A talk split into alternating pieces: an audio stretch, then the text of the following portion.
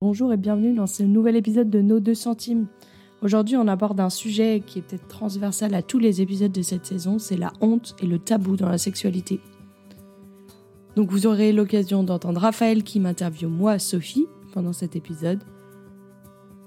Je sais pas si on doit faire un warning, mais je crois qu'on brasse pas mal de choses. Enfin, en tout cas, nous, ça nous a un peu brassé à la fin de l'épisode.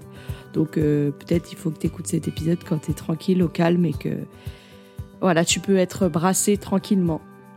Écoute-le dans un bon jour ou dans un jour où tu as besoin d'être encouragé. Nous sommes ici aujourd'hui pour parler du sujet de la honte, du tabou et de la sexualité. Euh, c'est un sujet qui n'est pas si simple que ça à aborder, euh, mais on s'était dit que c'était nécessaire d'en parler à un moment donné dans la saison, Mm. suite à plusieurs épisodes qui peuvent effectivement soulever un petit peu euh, le sentiment de honte euh, parmi certains auditeurs ou même parmi, enfin au milieu de notre de temps à nous. hein. Ouais. Je peux reformuler plus simplement si vous voulez en disant euh, même pour nous, ça remue certaines choses, certaines de faire certains épisodes, donc euh, c'est vrai que ça fait du bien de pouvoir. euh. Mhm. C'est Sophie aujourd'hui qui va nous partager essentiellement euh, ses pensées, ses réflexions autour de la honte, du tabou, et on va tout de suite commencer Mhm. avec la première question. D'après toi, Sophie, Qu'est-ce qui peut causer de la honte dans la sexualité? Alors, je dirais que la sexualité, c'est quelque chose qui est vraiment très intime, très personnel, très vulnérable. Enfin, il y a pas mal de choses qu'on fait dans la sexualité où on est nu, littéralement, et, et du coup, je pense que c'est facile d'avoir honte. Je dirais que c'est facile d'avoir honte des choses qu'on a choisi de faire dans la sexualité qu'on regrette, et aussi des choses qu'on nous a faites dans la sexualité où on nous a pas respectées. Donc j'ai- j'aimerais que dans cet épisode, on puisse entendre euh, les deux choses. D'un côté, la honte euh, des choix qu'on a faits, et d'un autre côté, la honte des choix qu'on nous a imposés. En fait, ce qui est intéressant, c'est que je vois qu'il y a deux types de honte. Mm. Il y a, moi, des fois, je suis vierge, j'ai 29 ans, et des fois, j'ai honte, parce que je me dis, euh, la société méprise ça. Euh, parce que c'est comme si ben il y avait aucun aucune personne qui m'avait vu de cette manière-là ou euh, bah j'ai pas d'expérience donc qu'est-ce que j'apporte euh, à la personne avec qui je vais être ensuite ou euh, juste j'ai loupé ma vie quoi. Donc ça c'est ce que la société dit. Et d'un autre côté ce que l'église peut dire c'est me mettre la honte sur des conduites qui sont pas qui sont pas légales pour Dieu quoi. Euh, qui sont pas ok pour Dieu. De la même manière que quelqu'un qui aurait couché avant le mariage il aurait peut-être pas honte aux yeux de la société mais il aurait honte pour dans l'église. Et hum, et du coup je trouve que c'est intéressant parce qu'en fait la honte vient s'attacher à toutes nos expériences de la sexualité. Oui, c'est vrai. Et sinon, plus précisément, qu'est-ce que tu voudrais dire aujourd'hui à des gens qui se sentent honteux autour de leur sexualité? Déjà je voudrais dire que cette saison on l'a fait un peu pour vous Euh, on l'a fait parce que je crois que Dieu, il nous a créés à la base pour pas qu'on ait honte. Enfin, je suis vraiment marquée dans l'histoire de la création au début de la Bible, dans la Genèse. Il y a le jardin, il est ouf, c'est trop beau. Adam et Ève, ils sont là. Et ce que, ce qui est précisé de l'expérience d'Adam et Ève, l'expérience utilisateur du jardin d'Éden, c'est ils étaient nus tous les deux et ils n'en avaient pas honte. C'est Mm. c'est pas euh, ils avaient de la joie, c'est pas ils étaient en paix ou ils étaient pas anxieux ou euh, ils se trouvaient vachement beaux, c'est ils n'en avaient pas honte. Et je trouve que déjà une négation euh, dans un paradis, je trouve ça intéressant. Ouais. Comme si ça soulignait, vous voyez, tout le reste de l'histoire de la Bible va être marqué par la honte. La honte de ce qu'on vous a fait, la honte de ce qu'on vous fait. Je crois que vraiment profondément, un des, un des cris de notre cœur humain, c'est on cherche à ôter cette honte ou à l'étouffer.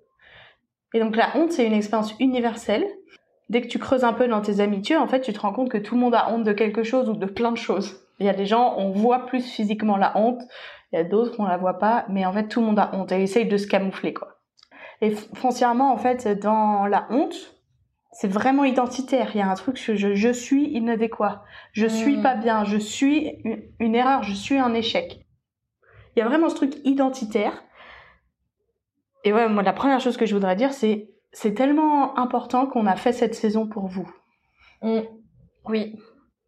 Et la deuxième chose, et ça j'y réfléchissais beaucoup ces derniers temps, euh, comme tu l'as dit en intro, ça brasse pas mal de choses cette saison dans nos vies. Moi, il y a, y, a, y a, des trucs, euh, ben, je me questionne beaucoup sur, sur le rôle de la sexualité dans la vie, mais aussi euh, ça fait ça fait remonter des trucs, mes bagages et tout dont on parle dans les, les épisodes. Peut-être on n'en parle pas de manière personnelle et individuelle, mais ça brasse des trucs.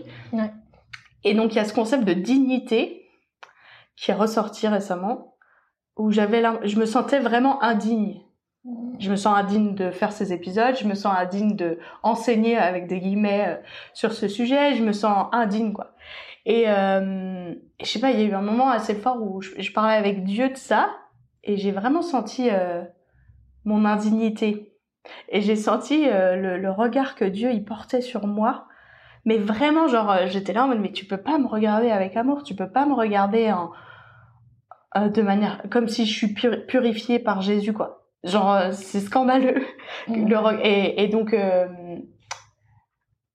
ce truc de la dignité que Jésus, par sa mort et sa résurrection et son regard qui porte sur nous, il nous rend notre dignité. En fait, c'est ouf. En fait, c'est, enfin, je veux dire, c'est, c'est pas un concept, hein. Mm. c'est vraiment vrai. C'est genre, c'est vraiment un, un acte quand il nous regarde, Dieu, grâce à Jésus, il nous voit avec la même faveur qu'il regarde Jésus, qui a mené une vie parfaite et qui, dans sa sexualité, a été uniquement parfait.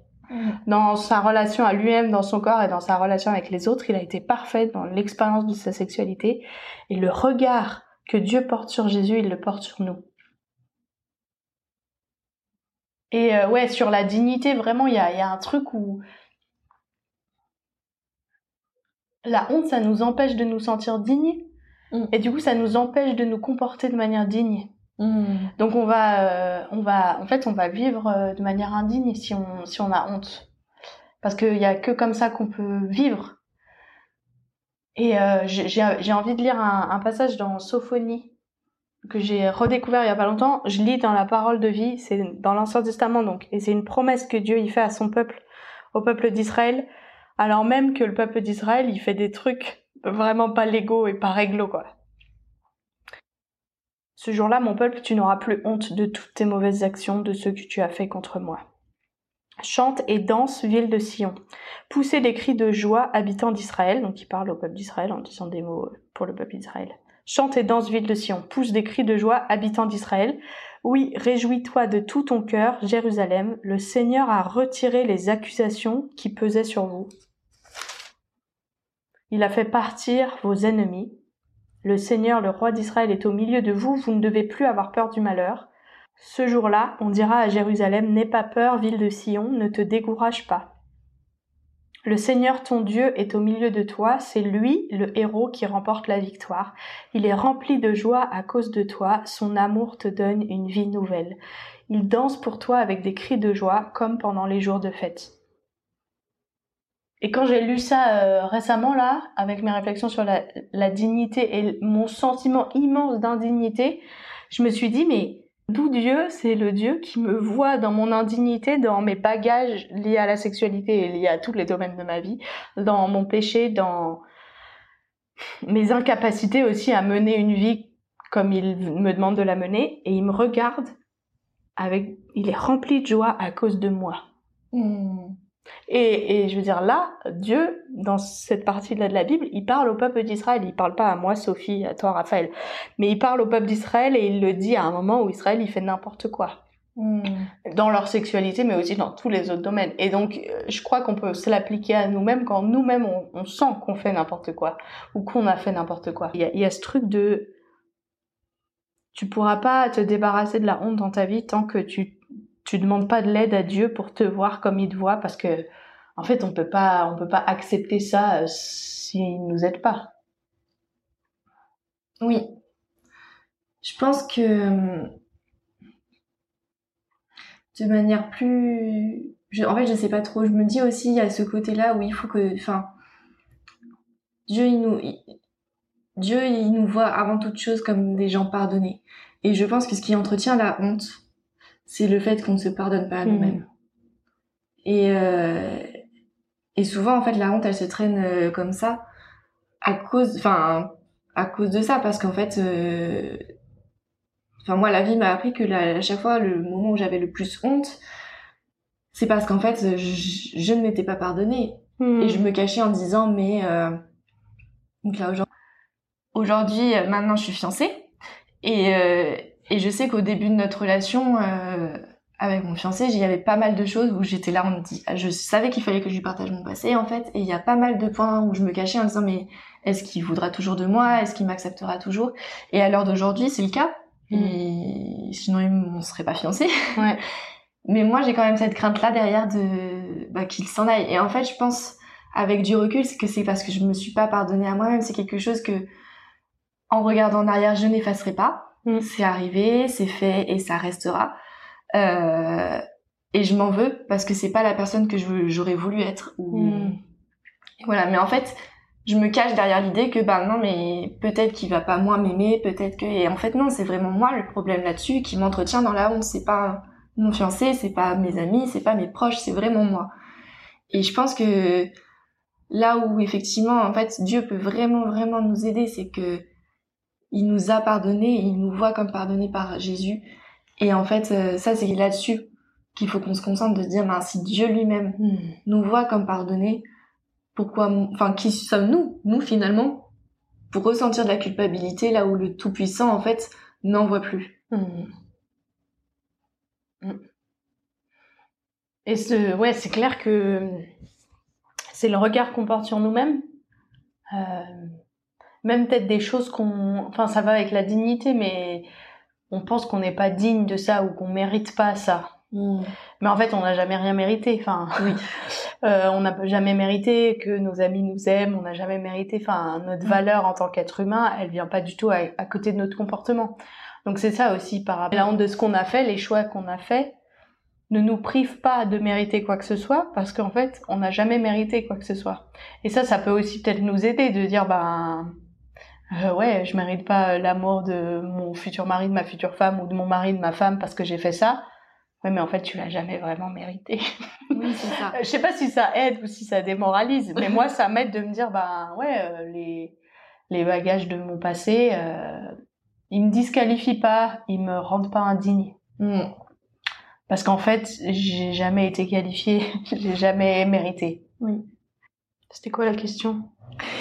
La question, c'est ce que tu aimerais dire à, Mm. à quelqu'un par, euh, enfin, qui se sent honteux. Ouais. Donc la première chose qu'on a dit, c'était, on a fait cette saison pour vous. Ouais. toi qui te sens honteux, on a fait cette saison pour toi. La deuxième chose, c'était Dieu nous rend notre dignité. Et ça, c'est vraiment vrai, c'est pas juste un concept.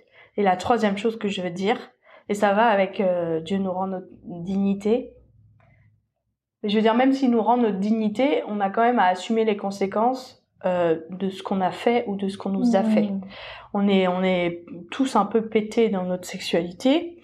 Euh, ça, c'est un constat universel que même ceux qui ont été préservés, il y a quand même des choses qui sont compli- compliquées ou qui seront compliquées à un moment dans la vie. Ouais. Et euh, moi, l'espérance que j'ai en Dieu, c'est que il, euh, il est capable de tout faire. Tout espoir est permis. Dans nos bagages, dans mes bagages, et je me le dis à moi-même, je sais pas si vous entendez, mais tout espoir est permis avec Dieu.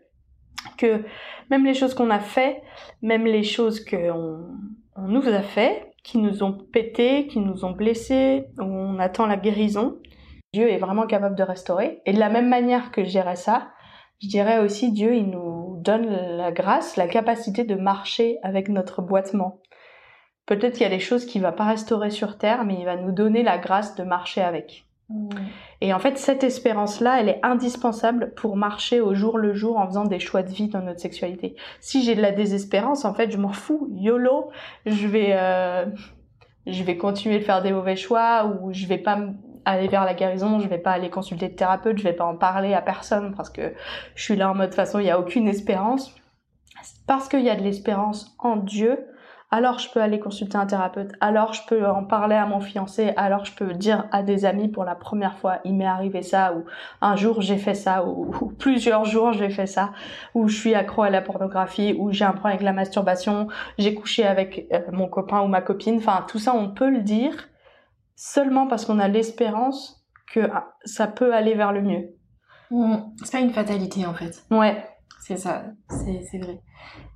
Et même, c'est un peu de l'anticipation éventuellement, mais euh, il y a de l'espérance encore même si on rechute derrière. C'est-à-dire qu'en fait, euh, ben, accro à la pornographie, ben oui, tu vas lutter longtemps avant de que ça s'arrête, mais c'est c'est comme toute addiction, c'est long et ça veut pas dire que ça s'arrêtera jamais. Mm. La masturbation, c'est pareil.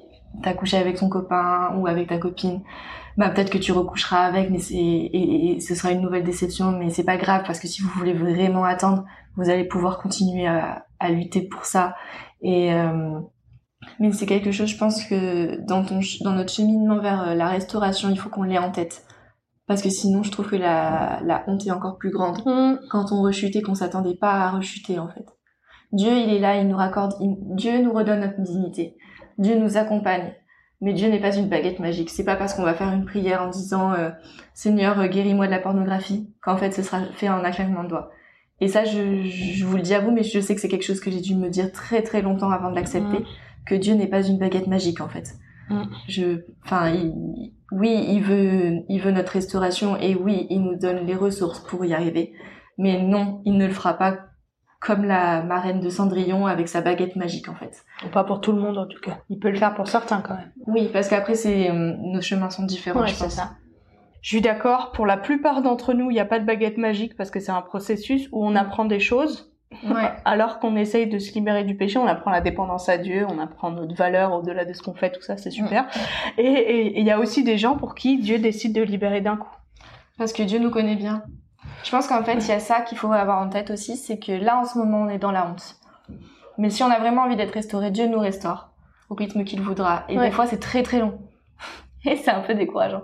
Mais en fait, là où je veux vous encourager, c'est à tourner les yeux vers l'instant présent où vous êtes en train de lutter, où vous êtes en train de vous dire là j'ai honte mais je veux plus avoir honte et le moment où vous n'aurez plus honte parce qu'un jour vous n'aurez plus honte. Enfin en fait le parcours qu'on va avoir derrière quand on se retournera et qu'on regardera tout ce qu'on a vécu où c'était très très dur sur le moment, bah on, se on sera des personnes qui connaîtront davantage Dieu en fait hmm. et, euh, et qui pourront être encore plus reconnaissants de voir tout ce qu'il a pu faire pour nous. Hmm. Ouais. Maintenant, comme on vous l'a dit, euh, ça remue des choses. Enfin c'était, ça remue des choses hmm. pour les auditeurs euh, ce sujet de la sexualité, et ça remet aussi des choses pour nous. Mm. Donc toi, Sophie, à l'heure d'aujourd'hui, qu'est-ce que tu voudrais dire à la personne que tu étais il y a dix ans en arrière? Il y a beaucoup de choses que je voudrais me dire il y a dix ans par rapport à la sexualité. Euh, je voudrais me dire la solution à ta honte, c'est pas de se cacher. Même si tout mon être était orienté vers me cacher, la, solution à la honte, c'est la vulnérabilité. donc il y a dix ans, euh, la première fois que j'ai dit à quelqu'un que j'avais un problème avec la pornographie, j'avais tellement honte. Je me rappelle, j'avais lu un témoignage de quelqu'un de proche de moi qui disait qu'il avait un problème avec la pornographie et qui disait la solution c'est d'en parler. Donc je m'étais dit il faut que j'en parle. J'avais envoyé un mail à cette personne en disant je vais en parler. C'était la première fois, je le disais par mail quoi, c'est mmh. facile par mail. Après j'ai dû le dire en vrai à quelqu'un. En fait, j'avais tellement honte que je me suis effondrée en sanglots, j'étais à genoux et j'étais là hyper drama quoi. Faut que je dise quelque chose, voilà. Quand je dis ce que c'était, la copine à qui je l'ai dit a dit "Ah mais ça va. Ah mais ça va. Euh, moi j'ai cru que tu avais tué quelqu'un quoi." Et, en fait, euh, ça m'a vraiment fait aujourd'hui, je regarde et je me dis c'était vraiment dur pour moi. Mais ce que je voudrais me dire c'est vraiment dis-le, dis-le et j'ai eu l'immense privilège de le dire à la plupart des gens à qui j'en ai parlé à l'époque ils m'ont euh, vraiment dit on t'aime, merci de me l'avoir mmh. dit, merci pour ta confiance, il y a la grâce de Jésus qui couvre ton péché. Et tout ça, et ils étaient formidables. Mes amis sont formidables. Et peut-être que tout le monde n'a pas cette expérience-là, peut-être que sur la honte, je pense notamment aux personnes qui qui ont qui sont homosexuelles ou bisexuelles et qui euh, ont envie de partager à, à quelqu'un de leur entourage qu'ils le sont. La honte peut nous empêcher de dire c'est plus facile aujourd'hui dans le milieu chrétien de confesser qu'on a un problème avec la pornographie que on est attiré par les personnes de même sexe, malheureusement. Mmh. Mais je, je, je sais que la seule manière de se libérer de la honte, c'est de le dire. Parce que, comme on le dit dans l'épisode sur l'amitié et la vulnérabilité, la lumière, c'est le remède contre la honte. Mmh. Ne se cacher, même si tout ton corps et ton esprit te dit t'es en sécurité que dans ta grotte cachée, c'est pas vrai t'es en sécurité quand t'as trouvé des gens sûrs à qui tu peux partager les trucs qui te font honte. Ça, c'est la première chose que je voudrais me dire. Je pense que moi, ce que je me dirais, tu vas te décevoir. c'est non mais c'est bête, mais euh, c'est ce que je disais à Sophie juste avant l'épisode, c'est que la personne que j'ai le plus déçue depuis que j'ai 16 ans, c'est moi-même en fait. Hmm. Parce que je m'imaginais d'une certaine manière. Je m'imaginais faire des choix de vie euh, que j'ai pas forcément fait, ou faire des choix de vie, ou en tout cas j'ai fait des choix de vie qui ne permettaient pas d'aller dans ce que je pensais qu'à 16 ans euh, j'allais faire en fait. Hmm. Et euh, C'est ou un bon apprentissage d'orgueil en fait. Exactement, mais c'est surtout, c'est exactement Mhm. ça. Le nombre de fois où je me suis posée, je me suis regardée dans le miroir en me disant, mais je me pensais pas capable de faire ça. Je ne me pensais pas capable d'aller aussi loin, je ne me pensais pas capable de. Sur, euh, bah, surtout sur la sexualité, parce qu'après, euh, c'est comme tu disais, c'est ce qui touche profondément comme Mhm. sujet quand même. Mais euh, et je pense que si c'était à refaire, pour, euh, je me, je me dirais tout simplement, mais euh, ne te projette pas trop euh, sur la personne que tu seras. C'est pas pareil de se projeter, de dire bah dans 10 ans je me vois euh, en train de faire ci, en train de faire ça, Parce- que de se dire bah dans 10 ans je me vois, euh, je n'aurais jamais fait ça, jamais je tomberai dessus. En fait quand on s'imagine dire jamais, jamais, jamais, le fait de ne jamais dire jamais c'est très très vrai. Parce qu'en fait, le jour où le jamais ben, doit s'effacer de ta phrase, Hmm. ça fait très mal à son orgueil. T'as plus rien dans la phrase. Exactement. Et, euh, Mhm. et ça, c'est quelque chose que je me dirais à 16 ans. Mais moi, je suis d'accord parce qu'en fait, euh, je crois que ça va avec le syndrome de la petite fille chrétienne parfaite. Et surtout, certainement, et certainement du petit chrétien parfait qui a grandi dans l'église et euh, on nous a appris à camoufler notre caca. Et moi, l'expérience justement de cette chambre où j'ai dû confesser mon péché, le truc de j'avais le plus honte, pour moi, ça a été l'expérience de la honte. Et quand je vraiment que je me sentais tellement indigne, tellement honteuse, tellement euh, en fait euh, inatteignable dans l'amour, euh, cassée quoi, pétée, euh, trop loin pour être aimée par Dieu, trop loin pour être restaurée par Dieu. Et ben ça m'a pété quelque chose à l'intérieur de moi qui avait besoin d'être cassé parce que j'étais pas en capacité de comprendre ce que c'était la grâce que Mhm. Dieu. Avant je pensais que je méritais bien ou que c'était un bon investissement. Dieu, il avait fait un bon investissement en choisissant de me sauver, en choisissant de me purifier. La constatation que, en fait, non, ça m'a vraiment fait du bien. Parce que aujourd'hui, je sais que justement ma valeur, elle n'est pas liée à, à mon comportement, elle n'est pas liée à mon péché ou à mon comportement bien. Je ne peux pas compenser. Je ne peux pas compenser. C'est pas du karma, quoi. Je ne rembourse pas Dieu par mon bon comportement. Ça n'a rien à voir. Et, et ça, sur la honte, en fait, la honte, elle nous dit ça. Elle nous dit, tu n'as plus de valeur parce que ce que tu as fait, ça a enlevé ta valeur. Tu n'es plus quelqu'un de bien, mais t'as jamais été quelqu'un de bien. Tu n'es plus euh, euh, aimable. Tu n'es plus parce que tu as fait quelque chose. Ouais. Et là, là, c'est extraordinaire. Les- Enfin, je reviendrai jamais. euh, Je veux dire, je, je vais pas remercier Dieu pour mon addiction à la pornographie de mes 18 ans parce que c'est, c'était pas grâce à Dieu. Mais ce que ça m'a permis de comprendre sur la grâce de Dieu, c'est le seul chemin. Je veux dire, faire face à ta honte avec Dieu et avec quelqu'un d'autre, c'est le seul chemin pour vraiment comprendre c'est quoi la grâce. Et pétard, qu'est-ce que ça pique et ça pète quelque chose à l'intérieur de nous. Il y a vraiment quelque chose qui doit être cassé, notre ego, qui est formé autour de notre comportement, qui doit être cassé, nous constater que notre valeur n'a rien à voir avec ce qu'on fait, quoi. Et alors ça assoit quelque chose en nous. C'est génial. Ouais, c'est vrai. C'est vrai, maintenant que tu le dis, c'est exactement ce que j'avais ressenti. Et donc c'est que quand tu te, enfin, parce que je crois qu'on est conditionné un peu euh, parce qu'on est humain à avoir le regard d'approbation de Dieu que si on est, Parce que c'est comme ça qu'on fonctionne. oui, Si tu donnes quelque chose, tu vas avoir un retour. Si C'est tu- ça. Ouais, effectivement, et c'est... et on est conditionné par euh, par la société à produire. Et Dieu, il nous regarde alors qu'on est des bébés, incapables de rien faire, et il nous regarde avec joie. Ah, ça c'est ouf. Une phrase euh, punchline, c'est Dieu n'est pas déçu de toi, il est déçu avec toi. Et, euh, et je crois que on aime bien euh, penser que Dieu nous regarde avec des faveurs quand on a fait quelque chose de pas bien. Oui. Mais je crois que c'est at- attacher trop d'importance Ou c'est projeter notre manière de fonctionner dans notre ego sur Dieu. Mm. Dieu, je crois qu'il est là en mode, bah, t'as fait un choix nul. c'est pas, c'est vraiment pas intelligent pour ta propre vie et tu m'as, tu as péché contre moi, mais il ne regarde pas avec déception.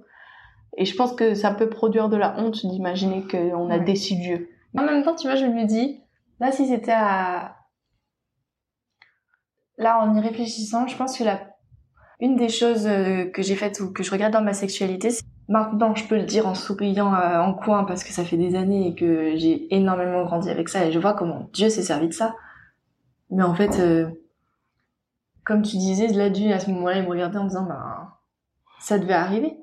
Dans le sens où je pense que j'étais tellement orgueilleuse et tellement euh, dans le, le truc de la petite fille parf- chrétienne parfaite euh, qui allait faire que les bons choix et qui pouvait pas chuter finalement. Mm.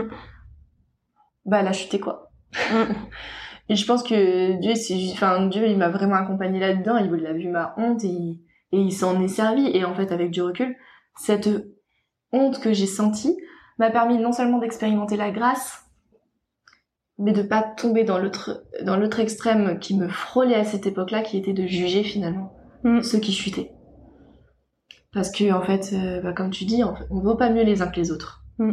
Qu'on le veuille ou non, qu'on le voit ou non, qu'on l'accepte ou non, on est tous aussi sales les uns que les autres, mais peut-être pas sur les mêmes plans. Mm. Et ça, c'était quelque chose que j'avais pas en tête à l'époque, et euh, il a fallu quand même que j'ai bien honte pour que pour m'en rendre compte et maintenant et c'est aussi cette expérience là qui m'aide maintenant à avoir beaucoup de compassion envers les gens en fait et de justement quand les gens me parlent de leur honte d'être là à dire je comprends Mm. ce que tu ressens Mm.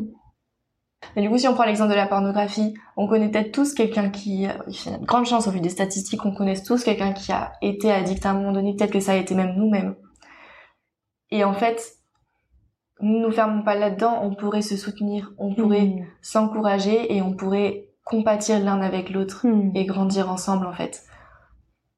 Et ça c'est quelque chose de très très important je pense, Ouais. à briser le tabou à- pour cette raison-là en fait. Ouais. Ce que je voudrais dire aussi, il y a dix ans, à moi-même, Mm. ça va avec ce que tu disais du on peut pas vivre dans le futur. Mais euh, je dirais, euh, tu, ta, sexualité, les choix, les choix que tu fais dans la sexualité, tu peux seulement les vivre au présent. Et euh, on parle dans l'épisode sur les hommes un petit peu de la puriticulture ou de la culture de la pureté en français et de, des impacts de signer des engagements à pas coucher avant le mariage et tout ça. Et, ce que je vois sur ce mouvement-là et cet encouragement-là, l'hyper, l'accent immense mis sur la virginité, qui est différent de la pureté, c'est intéressant. La pureté dans le domaine de, la sexualité et dans tous les domaines par rapport au péché, c'est un, un état présent. Tu peux pas t'enorgueillir de ta pureté de ces dix dernières années, parce que déjà, est-ce que t'étais vraiment pure? Non, c'est pas parce que c'était sur le domaine de la sexualité que c'est bon pour les autres.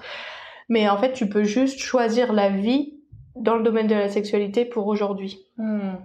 Et euh, ça, c'est ce que j'ai envie de me dire, parce que ça va avec l'espérance que je disais tout à l'heure. Si tu, tu penses que t'es impur et que maintenant ton état de fait c'est d'être impur, t'as aucun espoir en fait que hum, un jour tu pourras être pur, un, jour tu peux être purifié par Dieu, ou que ce truc qui est un problème dans ta vie aujourd'hui ne le sera plus pour demain.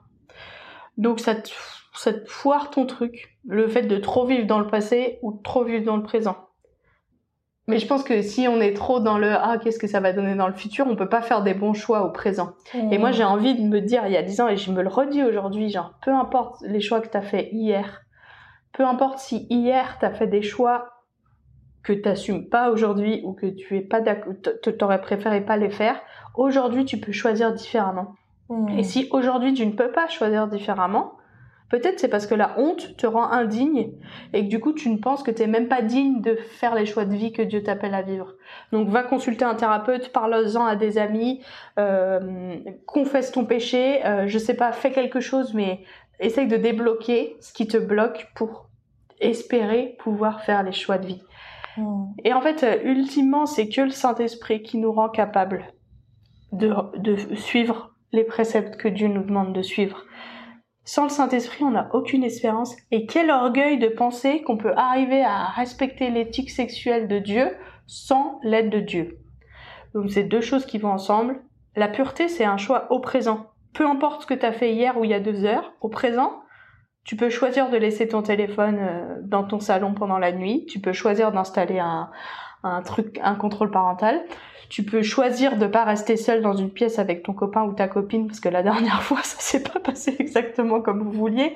Tu peux choisir de, voir que en public avec la personne avec qui tu vas te marier dans deux semaines parce que en privé vous pouvez pas vous, empêcher de vous mettre les mains là où vous voulez pas vous les mettre et tu peux tout, tout ça tu c'est c'est au présent en fait ton choix Oui. Je pense qu'en fait, il faut voir. euh, pour remettre ça à Dieu, je pense qu'en fait, à un moment donné, la grâce de Dieu, c'est aussi te dire, de nous redonner chaque jour. Chaque jour est une nouvelle occasion de faire autrement. ouais Et, euh, et comme on croit que la vie, que, enfin, c'est un don que Dieu nous fait euh, chaque jour de pouvoir nous réveiller le matin, bah en fait, il faut le voir aussi comme un cadeau de sa part de dire hier, tu as fait ce choix, t'en es peut-être pas fier, mais aujourd'hui, je te donne l'occasion de plus le refaire. L'espérance d'être rendu digne ne peut pas être notre motivation. En fait euh, on est digne. On est rendu digne.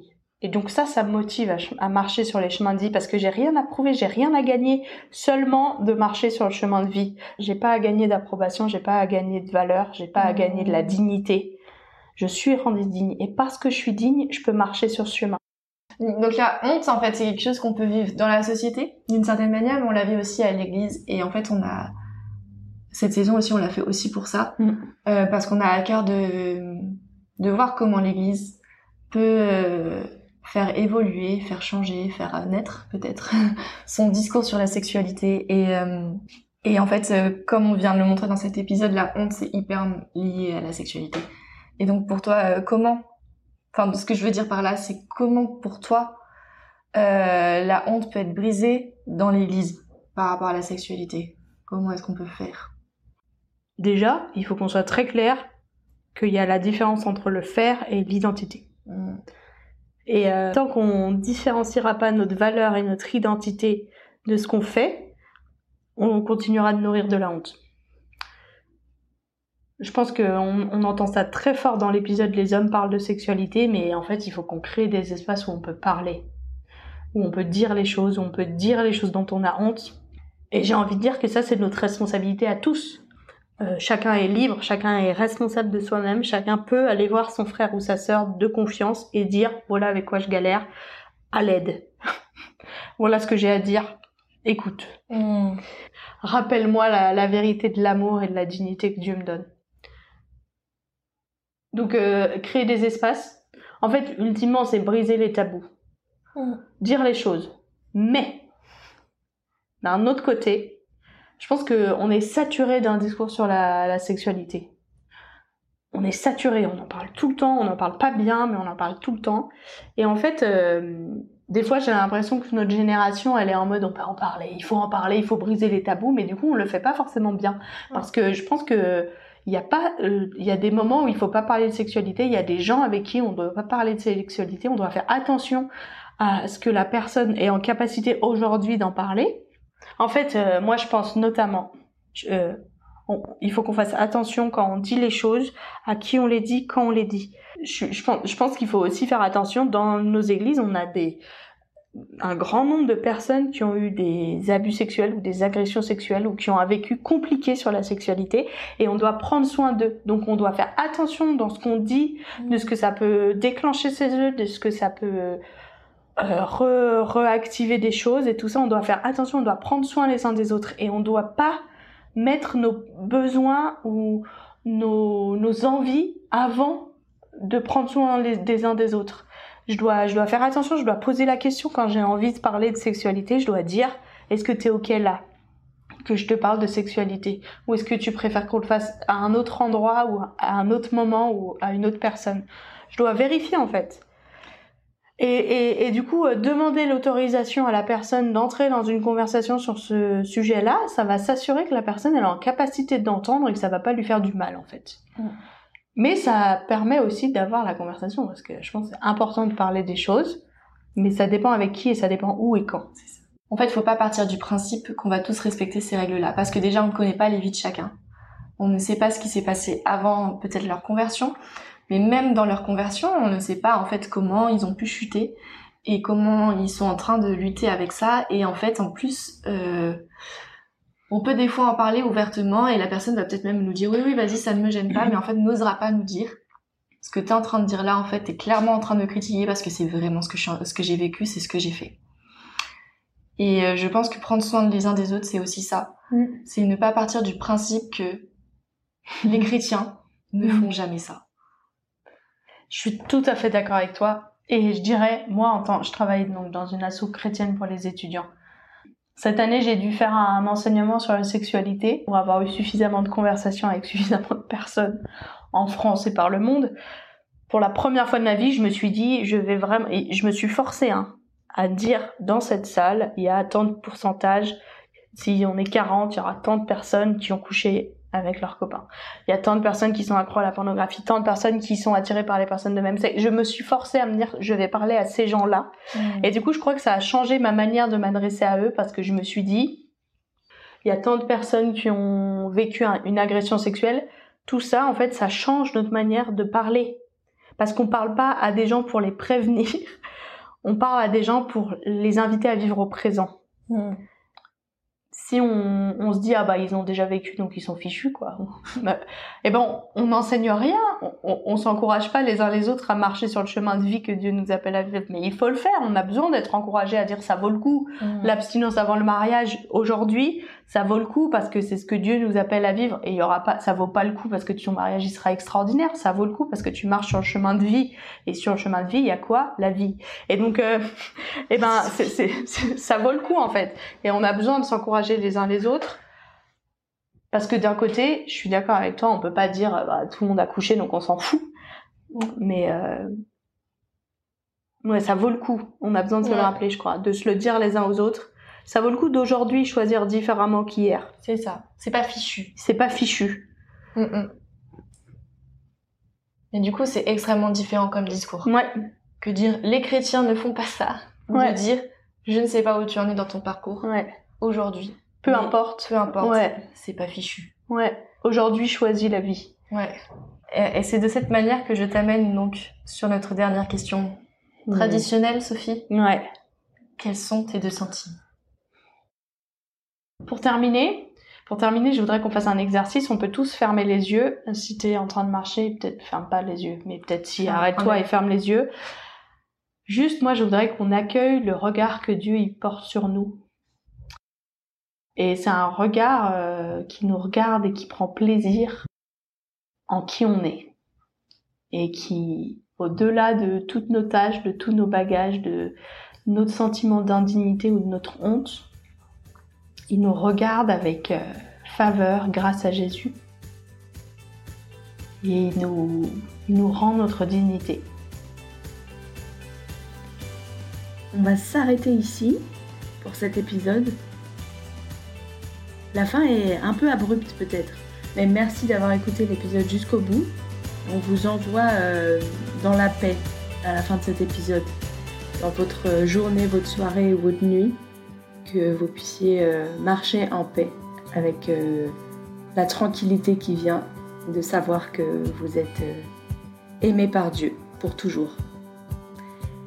Ben, bonne suite de journée. Et on se retrouve dimanche prochain à 15h pour le nouvel épisode de la semaine.